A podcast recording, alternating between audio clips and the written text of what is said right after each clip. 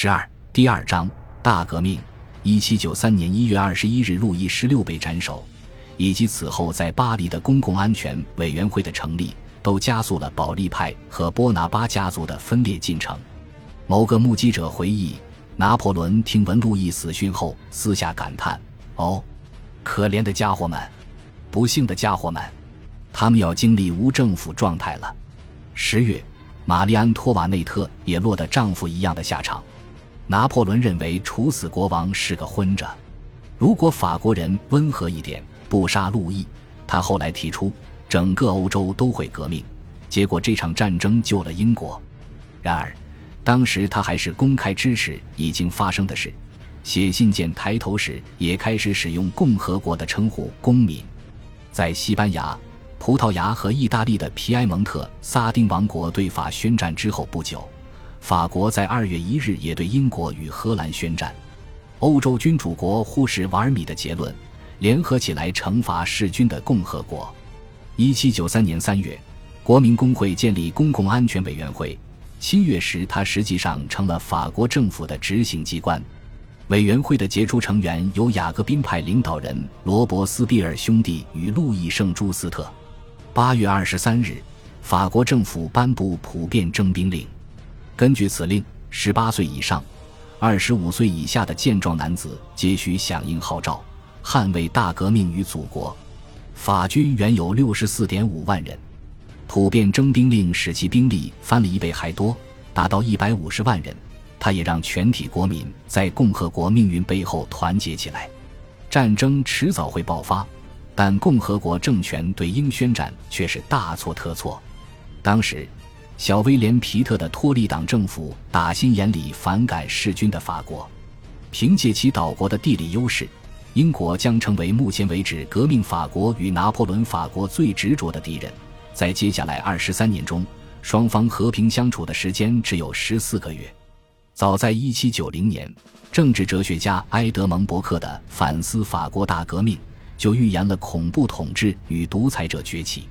相信我，小皮特对伯克说。我们会继续下去，直到审判日。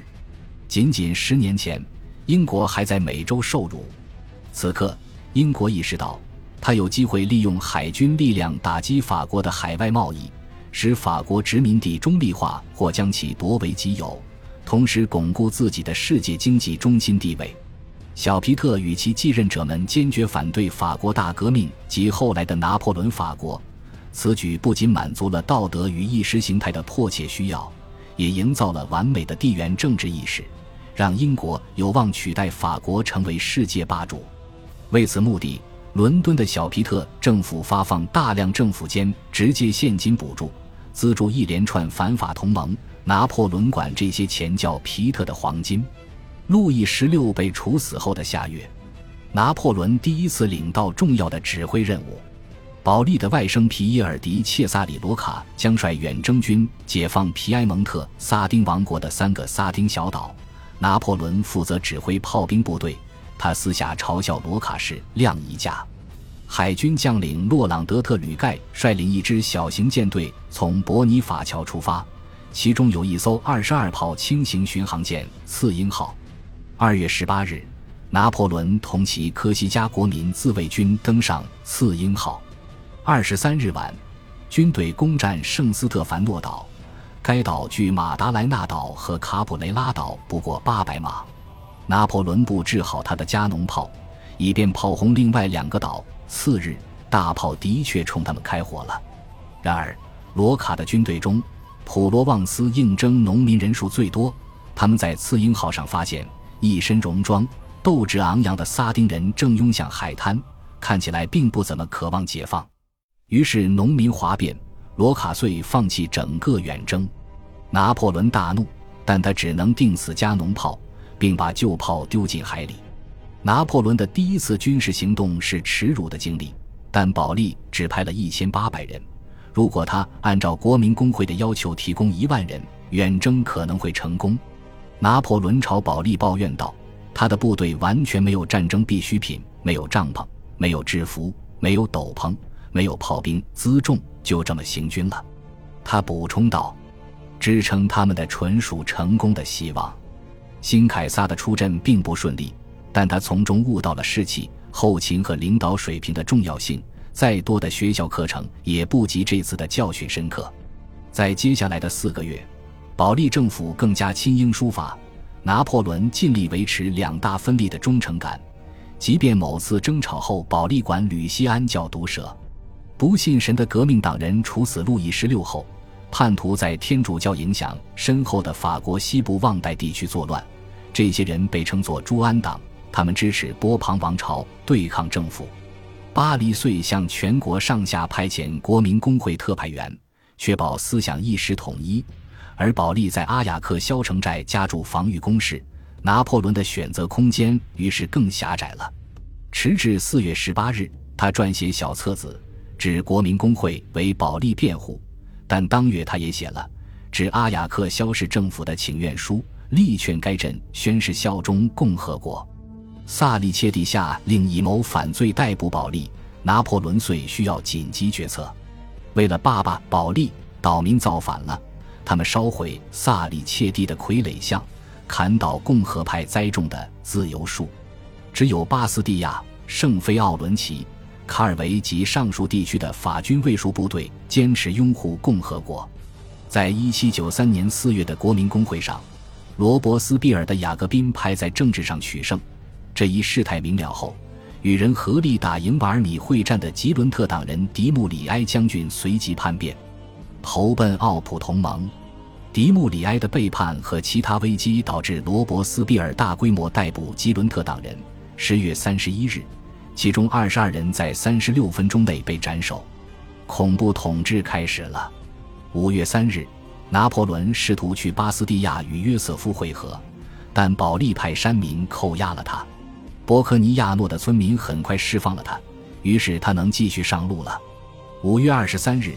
保利派暴民把阿雅克肖的波拿巴宅洗劫一空，但他们没像某些记载说的那样烧毁房子。保利主导的科西嘉议会正式宣布波拿巴家族不受法律保护，不过他们在岛上的三十位亲戚不受牵连。议会按捺不住，污蔑莱蒂奇亚，说他的家族生于暴政的泥沼，靠遗臭万年、沉溺女色的已故帕夏马尔伯夫栽培，在他眼皮底下过活。五月三十一日，拿破仑和巴黎雅各宾政府代表驻科西嘉特派员萨里切蒂试图夺回阿雅克肖，但失败了。次日，拿破仑写了《科西嘉省军政态势回忆录》，他终于谴责保利满怀仇恨与复仇执念。此文是他挥别故乡之作。一七九三年六月十一日，波拿巴家族乘新信徒号离开卡尔维，两天后，他们在土伦上岸。自此告别从祖辈开始生活了约二又四分之三世纪的科西嘉岛。科西嘉雅各宾派失势后，萨里切蒂也被迫逃往普罗旺斯。当月末，保利以奉英王乔治三世为科西嘉国王。拿破仑从未和故土一刀两断，尽管后来他只回去了一次。一七九九年，他从埃及回国时在科西嘉待了几天。一七九六年十月。拿破仑下令夺回科西嘉岛，他大赦岛民，只驱逐保利派最核心人物。不管怎么说，这些人都被流放了。一八零七年，保利逝于流放地伦敦。拿破仑日后谈话时，怀着对保利的最大敬意。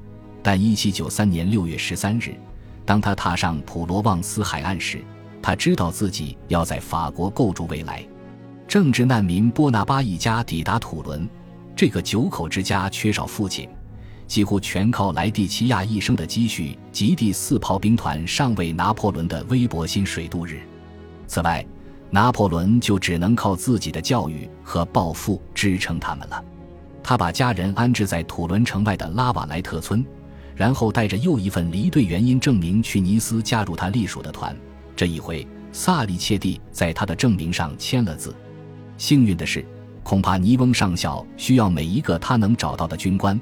他麾下原有八十名军官，但国王被处死，大批贵族离开法国后，只有十四人还效忠共和国。拿破仑在欧索讷的上司的弟弟让迪泰伊将军交给他一项任务：组织队伍护送火药至法国革命军中的意大利军团。七月中旬时，拿破仑转入南方军团。